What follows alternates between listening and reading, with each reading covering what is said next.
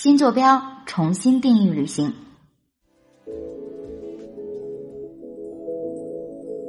本期呢，我要特别的感谢一位很支持我们的朋友，因为新坐标旅行，我们做到现在做了十多期之后，我们终于有了一笔比较丰厚的打赏。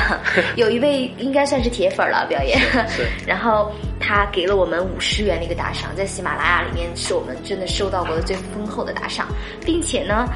他也很认同我们的节目，呃，说非常喜欢我们的彪爷，是彪爷的铁粉啊，不是雨涵的，是彪爷的铁粉。然后另外的话呢，这位朋友非常希望能够做一期关于西藏旅行预算的节目。那么本期的话呢，我们就就这个话题，请彪爷来为我们解答。好的，大家好，的确是，呃，我们很多人去西藏的时候，或者是打算去的时候，不知道有多少的预算适合啊。那这里我分成两部分来跟大家分享一下。第一部分呢，是从自由行的这样的一个角度去讨论一下这个预算的问题。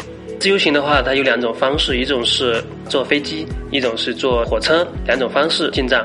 那大家就要把来回的机票给它核算好。一般看出发地了啊，大部分从成都或者是昆明出发的话，来回的机票差不多要三千左右。当然也要看季节。通过飞机到拉萨的这些朋友呢，要考虑到一个吃住的一个问题。当然住的话，正常情况下啊，在普通季节，我们说的淡季，呃，一个房间你在两百一晚的这样的一个预算已经足够。这样的话，你如果去七天的话，也就是一千五左右的住宿费。那吃的话，你一个人每天估计也吃不了多少，每天能够吃个。一百块钱，那七天也就七百块钱，这样是吧？那一些门票，布达拉宫啊，还有那个大昭寺这种必要的一些门票，两百、三百这样哈。这样算下来呢，可能自由行要算上机票的话，你差不多要六千到七千之间。那如果是坐火车的话，可能这个费用会相对低一点啊。这是自由行的一个方式。所以说，总结一下，自由行和你这个选择的交通的工具还有。你计划的时间有密切的关系。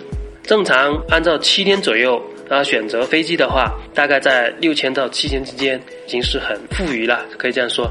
好，接着第二方面，我来说说自驾进藏这样的一个方式。自驾进藏呢，川藏线或者是滇藏线进去，然后到拉萨再折回来，来回大概需要十四天、十五天这样的一个方式的一个费用。嗯，因为自驾在途中呢。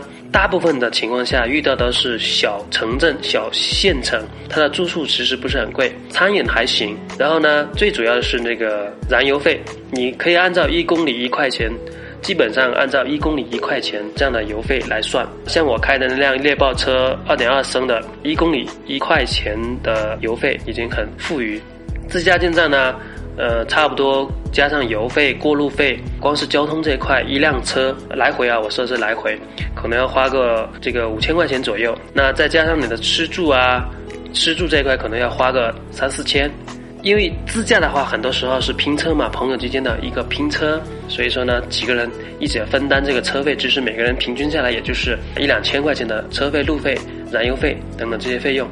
嗯，总结一下，刚才我给大家分享的啊两种方式进藏的一个预算，一个是自由行，一个是自驾游，它的费用其实都在六千左右。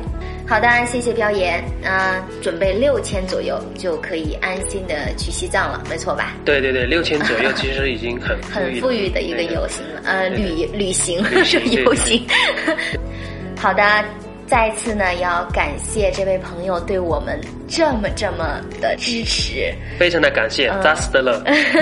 另外呢，也希望喜欢我们节目的朋友可以多多的为我们转发、点赞、评论。